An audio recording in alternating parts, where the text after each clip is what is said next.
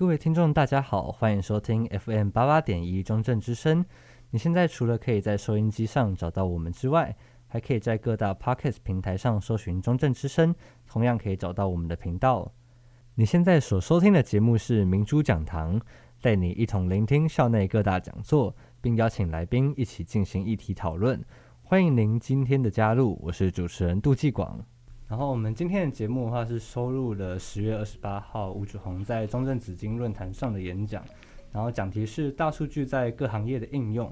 然后大数据和大家的生活越来越息息相关。然后今天的节目就会以这场演讲为核心，并且对里面内容深入探讨。首先，我们来介绍一下本次的来宾：中正大学资讯工程学系教授熊伯安教授。熊教授好。呃，你好，大家好。很高兴这次可以邀请到熊教授来我们节目上进行访谈。教授担任了智慧生活研究中心的主任，也在嘉义市就任过智慧科技处的处长。希望能够通过今天的节目来带给听众们不同的想法。然后节目一开始的话，吴执行长在他的演讲当中有提及了数据行业的应用不再只是储存，它是许多行业转变的潜力股，更是 AI 发展的原料。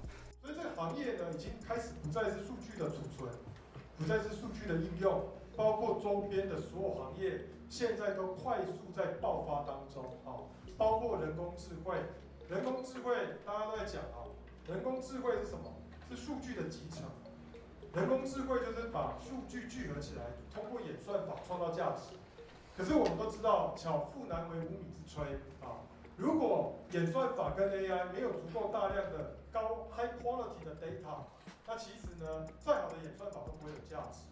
所以数据行业是整个 AI 跟这个大数据行业，数据是什么？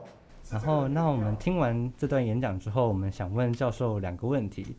第一个的话是，吴执行长在提到说，大数据不只是资讯的储存，也利用于 AI 等行业创造价值。然后想请问，针对创造价值的部分，吴执行长本身的公司可能会比较偏向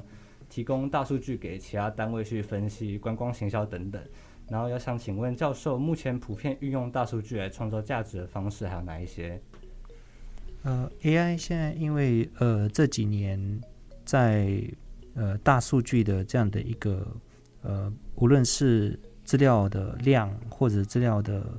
呃大呃这个变化等等，还有一些计算系统的更新之后呢，AI 的这个呃在它的应用面其实已经有非常大的突破，呃，所以现在 AI 它它的应用呃。在比如说，呃，会计，或者说医疗，呃，智慧城市等等各方面都变得非常的广泛。那我想主要的原因，呃，应该是在 AI 的技术本身，它已经有办法做所谓的自我学习。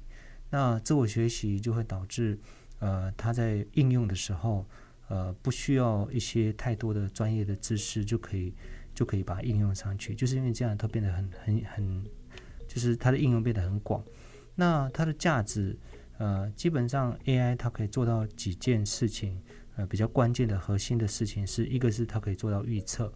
啊，所以预测就是说它可以根据过去的资料去预测未来，啊，有点像天气预报这样子，所以它。呃，天气预报只是针对天气，可是 AI 的话，它可以针对很多东西，比如说温度的预测啦，或者土石流的预测啊等等。那呃，有了预测，我相信对我们人来讲，其实在很多面向都会有很多的这个呃更多的时间可以做去去做准备啊，去做一些防范啊等等。那另外一个，它可以做分类。那以前需要人去分辨的一些东西，现在 AI 可以帮忙取代。那当然，这个也会导致说。AI 它可能就会，比如说让人会觉得说会不会呃失业啊啊取代了人等等。可是目前来讲，其实 AI 它在做分类的时候，可能最后的决策还是给人做可能会比较好。所以呃 AI 它基本上是扮演了一个辅助的角色。这是这个是第二，就是它可以做分类。第三个就是它可以做一些呃像医疗呃智慧医疗方面，它可以做一些这个呃英英文叫 segmentation，就是把它区分出来。比如说，假设我们有做这个肝啊或者肺的一些呃这个呃断电脑断层的扫描，那我们可以用 AI 去很精准的去分辨出来说哪边是有肿瘤，或者说一些一些状况。那这个部分就呃有点像，就是说他是一个非常有经验的医生。呃，如果呃医生本身还没有经验的时候，他可以借助这样的一个 AI 的系统去做一些事情。所以它的价值现在在各行各业其实都有慢慢有看到它的很多的这方面的价值。是。好，那我们再来第二个问题的话是，吴营长提到大数据可以运用在 AI 技术上面，然后想问，除了 AI 之外，现在还有没有什么其他未来新兴科技是建立在是建立在大数据之上而新创出来的吗？呃，大数据基本上呃可以做很多事情，呃，当然 AI 是一个最重要的发展，是因为 AI 它它可以做自我学习。那除了自我学习之外，如果我们要用大数据，我们也可以做到，比如说一些呃呃，比如说辅助人类去做一些判断，像一些视觉化的效果。那呃，因为我们有大量的数据，所以我们可以把一些我们本来可能没有办法呃这个就是得到那么多的资讯的状况之下，呃，可能没办法做出好的决策。那有了大数据，我们可以用一个。呃，视觉化的方式啊，不管是二 D、三 D 的这种视觉化的方式，让人去做一个好的判断，而不是只是统计数据。因为有时候统计它可能只是取样本，那他可能还没办法看到全貌。可是大数据有了之后，他就可以看到全貌。那人在做判断、做各种决策的时候，会比较容易做。所以，一个是视觉化的科技。那除了视觉化科技，当然就是其他可能就是说。透过一些 AI 的技术去做进一步的发展，我想目前这几年来讲，应该还是 AI 才是是重点。是，好，那我们演讲的下一段的话，在这一段当中，吴执行长谈及了一些数据需求的面向，以及越多越来越多行业将数据货币化。那市场上的呃数据相关的需求，我简化成几个面向。第一个是数据的收集，哦，就是 collect data 啊。第二个叫数据的分析。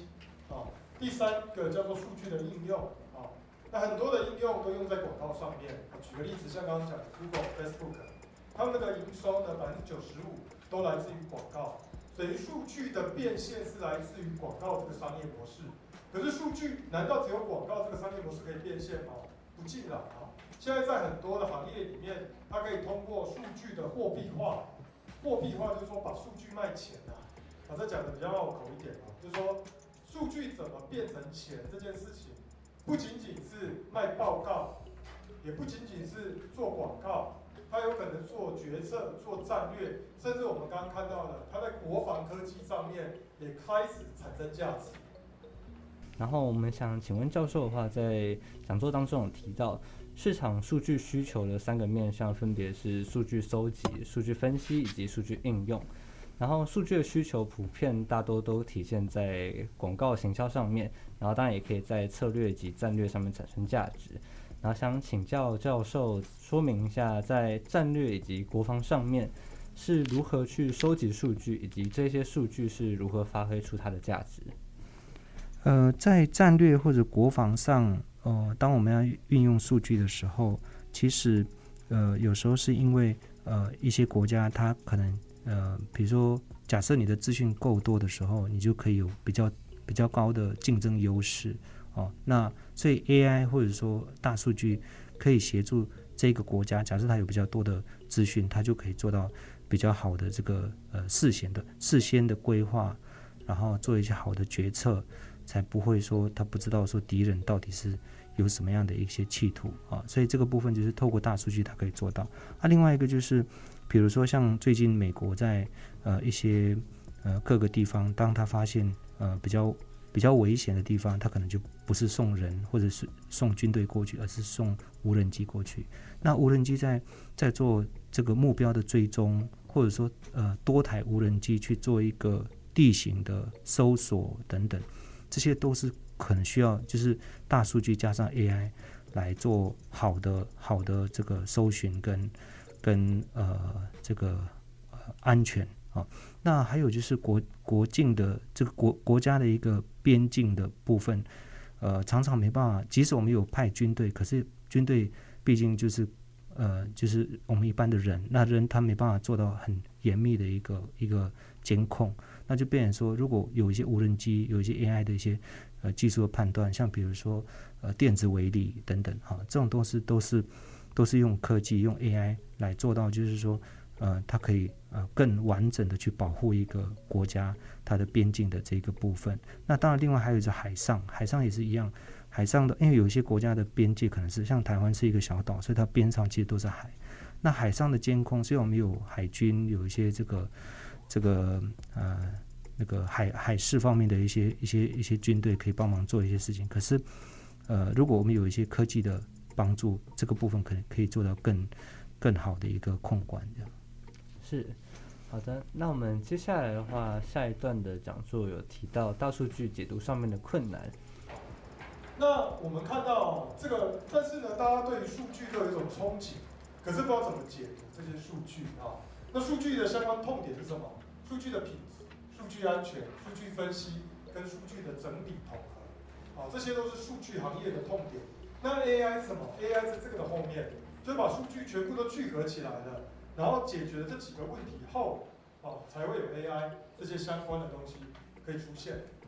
吴执行长提及大数据解读的痛点，包含了数据的品质、数据安全、数据分析以及数据统合。然后我们想请问一下，是该如何去辨别数据品质的好坏，以及这份好坏的定义又是什么？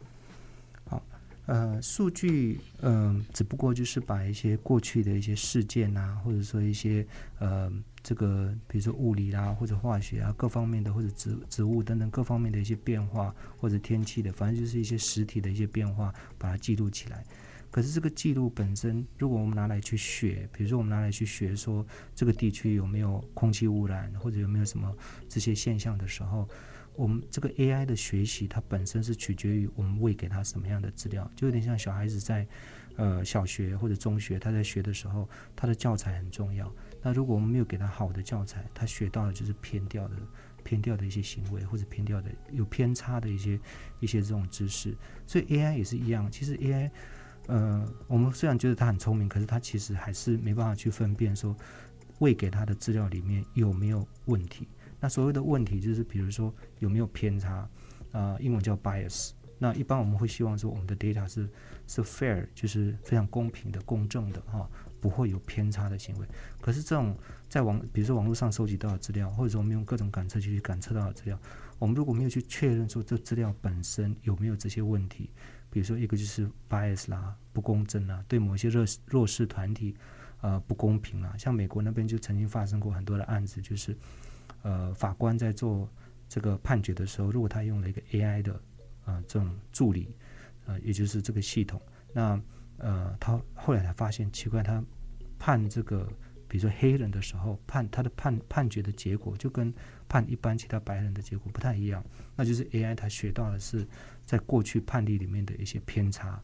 的结果，这样偏差的知识。所以这个部分就是品呃资料的品质，其实就是要看出它有没有这一类的问题。第一个我们最常见的就是 bias，哦，我们就要看出这个有没有 bias。那如果有 bias，那我们想办法把 bias 去掉。那、另外一个就是说，他可能学的不够完整。比如说，他可能只呃，假设我们要看呃四五种疾病，可是他假设他只看了两三种，两三种的资料特别多，可是剩下的那个资料都不够多，所以不够多的资料。就有点像小孩子，他那一块，他可能比如说一个礼拜只有一堂课是学英文，所以他当然英文就学不好，类似这样子。所以这个 AI 的资料也是一样，AI 在学习的时候，如果他某些资料是很少的，他一定学不好。那剩下的他学好了，可学不好的部分，我们可能不知道他没学好，啊，是等到就像小孩子，他等到考试才发现啊，他英文没有学好。所以 AI 我们真的用的时候才发现，哎，他这一块没有学好。那可是如果我们已经把它放到网络上，已经开始用了。那个时候再发现就有点晚了，所以应该是要在他在学习的过程当中去确保说他该学的是不是都有学到，所以我们就会做资料的一些调整，就是因为他的品质不够高，所以我们就做资料的调整，就有点像小孩子他的英文，我们发现他没有跟上，所以可能增加他的堂数啦，或者是跟增加增加他的一些学习的时间啊，或者一些作业啊等等。那 AI 也是一样，就是说在品质方面，一个就是呃 bias 或者 fairness 的问题。还有第二个问题就是可解释性，因为我们到目前 AI 很多东西都，呃，它因为它自己学的，然后它在学的过程当中，它可能用了大量的参数，比如说甚至几十万、几百万个参参数，那这参数它自己学的，就参数的值是它自己学的，那每一个参数代表什么，我们也其实也不清楚，因为太多了。那如果只是五六个、十几个，也许我们可以解释。可是几十万个、几百万个，我们就没办法解释。所以基本上 AI 在学习的时候，它学会了，可是对我们人去看的时候，我们还是把它看成是一个黑黑箱，它是一个看不见里面它到底在干嘛这样。那如果是一个黑箱的东西，对科学家，对于一些呃讲究这个因果关系的这些专家来讲，他会他会很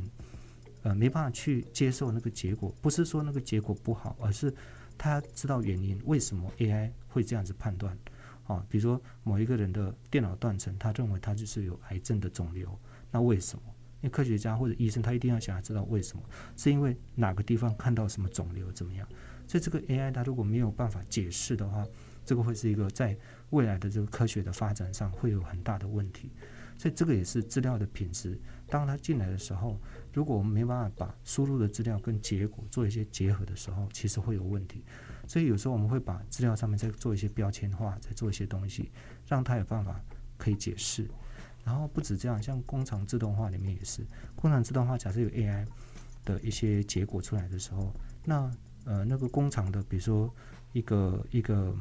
在管理作业的一个一个主管或者什么，如果我们叫他说啊，你去按这个钮，可是你不跟他解释说为什么要按这个钮。他会害怕，就是因为你只是叫他按这个钮，可是你如果跟他解释说啊，你按这个钮，因为温温度过高，诶，他就比较相信说啊，原来是因为温度过高，所以他按这个钮，让比如说冷却系统可以可以可以开始启动这样。所以这个就是 AI 的部分，如果我们可以做一些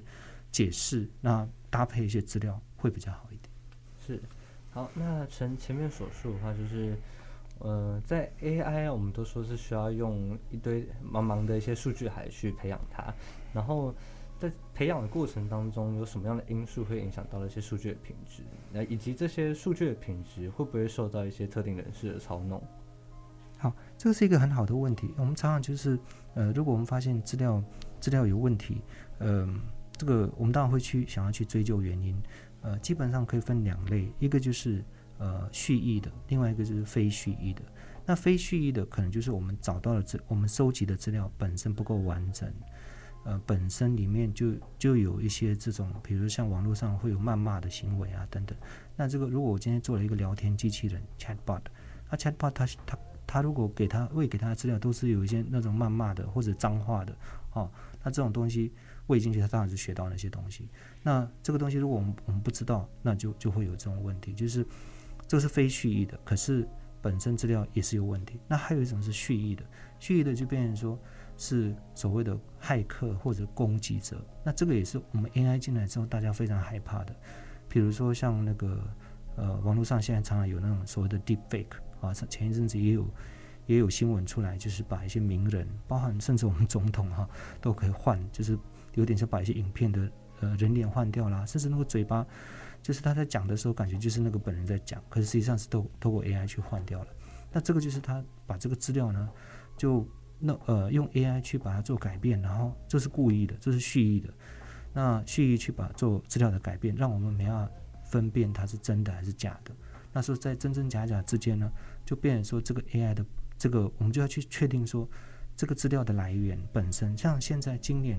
科技部它推动很多的 AI 计划，还是这样子，它要求说必须要知道这个这个资料的来源是怎么来的，有没有经过处理，然后在这个资料里面有没有刚刚提到的种种的这些问题。那这个就是在在这个这个我们在处理 AI 或者处理资料的时候，其实我们必须要呃确认说这个 AI 是可信任的，或者说这个资料是可信任的。了解。好的，那我们在下一段的演讲当中，吴军长是以大陆出租车 APP 的滴滴打车为例，讲述有关资讯以及国家安全相关的问题。那大家或许今年啊，早些时间也知道这个所谓的滴滴打车啊，就是大陆的 Uber 啊，在美国上市嘛，也也受到了这个中国政府的关注啊，并且。啊，给他们很大的一个这个惩罚啊，让他们上市不顺利啊。那为什么中国政府要打压一个呃软体公司，像 Uber 这样的软体公司？因为滴滴打车是中国最大的移动交通的 APP。你如果要坐车，你要你要这个大陆叫打出租车啊，你要打车的时候，你按一下，你今天你在这边叫车，在中山大学叫车，你几点叫的车，几点离开中正大学校区，到高铁站，几点回到台北，他全部掌握。如果这些中国所有人的交通数据被美国掌握了，那请问中国政府情何以堪啊？所以他要求也期希望滴滴打车可以从美国下市回到中国上市，让中国的政府单位来监管他们。所以我要讲什么？我要讲的是数据是所有这个政府所有的行业在未来几十年最重要最重要的战略资产。因为当你掌握了数据之后，你就掌握了。所有的这个行为，所有的人的这个习惯，所有的这些很敏感的跟国家安全有关的东西，所以呢，这一方面呢，数据这个行业不仅遇到了法规的问题，还遇到了政治的问题。在演讲当中，吴执行长以 APP 为例，说明了资讯如果被掌握的话，会对国安造成影响。然后想问一下，就是像这一类的日常使用的城市当中的资讯，如果被掌握，是如何具体的影响到国家安全，以及民众对于这类城市的资讯掌握敏敏感度普遍不大高，请问有什么方法可以提高认知的方法吗？哦，嗯，现在因为网络很发达，App 非常多，手机人人都有手机，甚至有一个人有多个手机，所以。这些我们的行踪，嗯，不管是一般人，或者说有，如果是一般人，我觉得还好。如果可是，如果是一些重要国家的重要人物，比如像一些行政院的主管的长官啊，或者是各个地方的长官啊，哈，那这些人都非常重要。那如果我们掌握了这些人的一些个人的一些这种呃资资讯啊，比如说他什么时间到哪里，然后做了什么等等，这些都是透过他用的手机或他用的 App。可能就会被泄露出去，像呃上一次这一篇这一呃这一场演讲的时候，其实呃那个时候呃那个江宜桦前院长他有提到，就是他在当院长的时候，其实他把就是他的手他手他身边他带的手机不是他原来的手机，就变成是经过是是公务手机，是经过他们确认说没有问题的。那所以这种就是用 App 的呃行为啊、虽然是属于个人的一个行为，可是。App 里面隐藏了多少的城市码，去泄露了多少的资讯，其实我们很难掌握，一般人都都非常难掌握。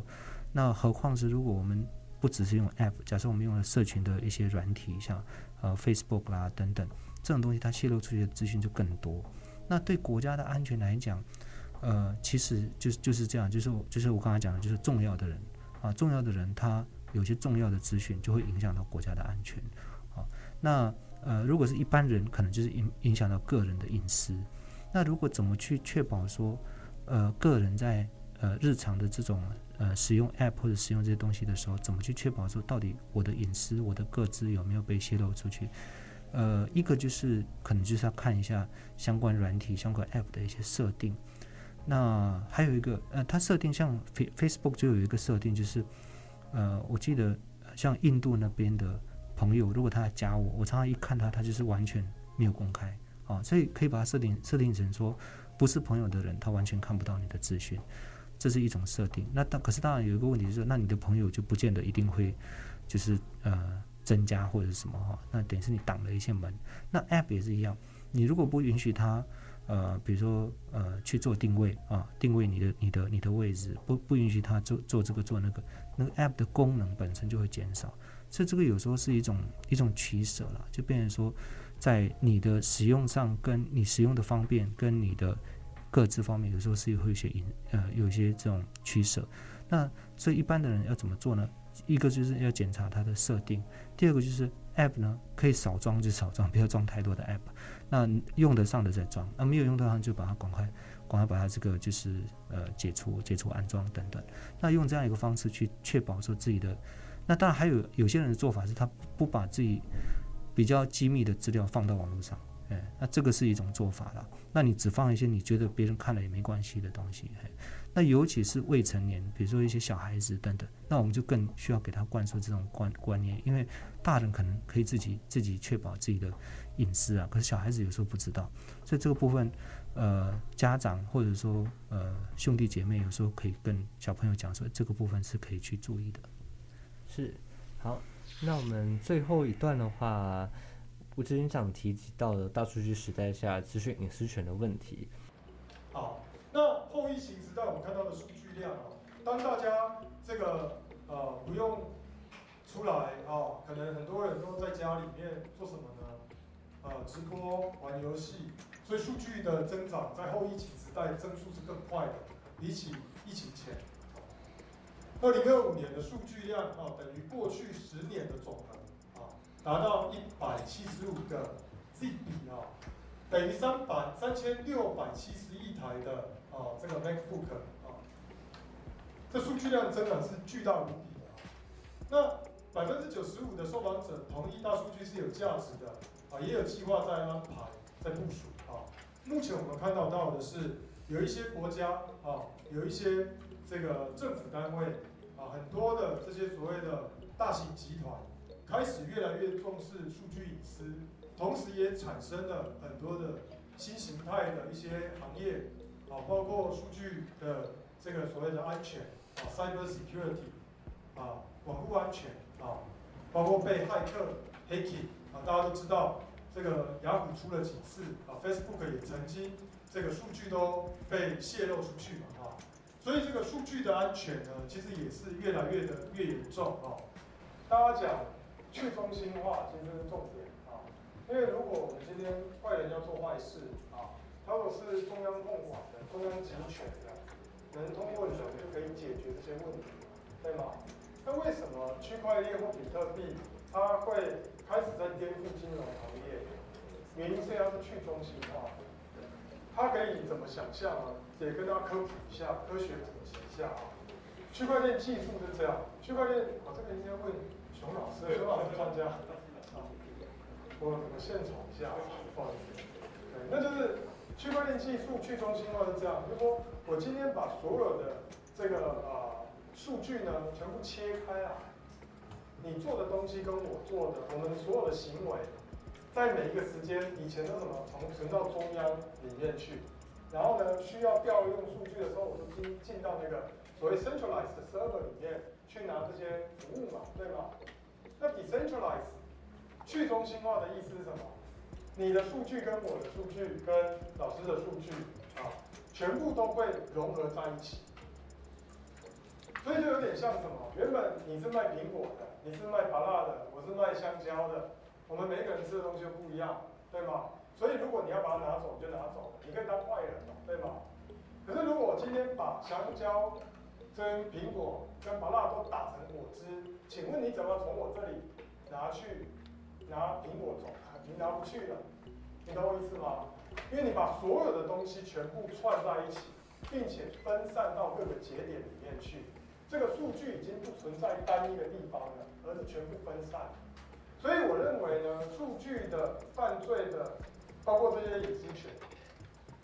有科技是可以应付的，它有可能叫区块链。但区块链又有其他的问题啊，就是这个可能啊，数据或者是这些相关的啊隐私，它做的保护过的过好，他有可能会拿来作为犯罪工具，这是另外一件事情。但技术上，通过去中心化，其实是可以解散解解释你刚刚那个问题的。它可以解决那个所谓的被中央控管的问题。然后针对这一段的话，我们想向教授提两个问题。第一个是江浙提到区块链可以解决资讯隐私权的问题，然后想请问教授可以稍微讲解一下区块链这项技术是如何解决隐私权的问题吗？好，呃，其实这边可能也许有一点小小的误会哈，呃，隐私隐私是一种就是呃。泄露了个人身份的资料叫隐私了哈，那就是说如果没有没有去确保他的这个个人资料没有泄露泄露出去，那这样子就会有隐私的侵犯，或者说他也不见得是个人资料，有可能是个人的行踪、个人的什么哈。那所以呃隐私的确保本身其实用区块链其实呃应该是做不到了哈。那区块链它呃它基本的呃整个的技术的的的核心是在说，它不需要经过呃比如说账号密码这种安全的机制，它自动就安全。所以自动安全就是说，有任何人骇客进来呃修改或者侵入，就会被发现。那传统一般的系统就是，假设没有区块链，一般的像电脑啊、网络啊这些，必须要用账号啊、密码啦，用这种各种安全或者一些安全的协定啊等等各种安全的机制来确保。而且呢，不止这样，人要记得自己的密码，然后人要就是人要投入很多才有办法安全。可区块链有一个特色，就是它不需要人，它不需要人去做什么，它自己就安全。那这个是它的特色。所以呃，比特币像从不知道哪一年发展到今天哈，到现在没有人有办法呃 hack hack 进去，这样就是骇客是进不去的，因为你进去它就它就马上会被发现。好，那那就是它的技术本身的设计是透过呃，如果以资工系来讲，大家都资工系的学生可能都知道，比如说用 hash 啊，那个叫呃杂脆杂脆函数了，用杂脆函数的方式来把它从第一第一笔资料一直一直。呃，有点像加密了哈，一直加加加加到最后一笔，所以中间有任何人去做任何的篡改，区块链马上就知道，哎，所以你没办法篡改它，哦，那没办法篡改它，因为攻击者其实就是要进去篡改，如果他都不篡改，那那那就他最多是看到嘛，好，那当然区块链没办法确保说看不到，可是它可以确保说不会修改，所以任何的交易、任何的东西、任何的重要的资讯在里面就不会被动到，这个是区块链基本的核心的技术了，那当然。呃，隐私的部分，如果要确保它是它是呃没有泄露出去的，可能要用别的技术，比如说用加密的，用一些传统的一些技术，其实就可以做得到。是，好的。那我们在第二个问题的话是，像 FB 之类的大型平台的资讯如果外泄了，然后如果要举，如果要反观在我们身上的话，可能像是之前通讯中心的一些资讯有的去泄露的话。像这么大量的资讯被泄露，会造成什么样的后果？然后以及它会被用利用在哪些地方？后续又会造成什么样的影响？呃，大量的资讯如果泄露出去，当然就是就看这个资讯是在哪一个 level 了哈。如果它是个人的资讯，呃，就要看说这个，因为呃，这个资讯泄露出去，它有多大的一个影响？其实有时候很难在在。在泄露的那个瞬间知道，有时候是过了一段时间才知道说，这个这个资讯用来做什么。比如说，如果假设我的身份证字号或者我的一些个人的资资料泄露出去，有人要呃有一些呃就是不法的行为，或者说一些一些对我不利的一些一些一些作作为，我那个时候才会影响到我我个人了哈。那如果没有，那那那那也不知也也就不知道说到底有什么影响。那如果是大量的出去，基本上。基本上就是对这个团团队可能也许会造成影响，比如说国家来讲可能是对这个国家，那社区来讲可能是对这个社区，那这社区就不安全这样啊。比如说社区的所有的东西都被泄露出去，那有有人想要呃就是呃就是侵入这个社区去去不管是偷窃啦或者做什么，他就比较容易做。所以基本上大量的意思应该就是对那一个组织会有影响这样。是好，那我们非常谢谢熊教授今天来到我们的节目，和我们讨论那么多的议题。然后大数据越来越与生活脱不了节，这次的访谈也让我们有机会能够更加认识大数据的应用，希望大数据能够让社会迈向一个更好的未来。节目到这边就进入尾声了，希望今天的节目内容能对大家有所帮助。结束之前，让我们再次感谢中正大学资讯工程学系教授熊伯安教授带来非常多专业的见解，谢谢教授。啊，谢谢，谢谢大家。以上就是今天民主讲堂的节目。下礼拜同一时间会有另一位主持人带来另一场讲座，希望到时候你愿意再次参与我们的课题。我是主持人杜继广，感谢你的收听，我们再会。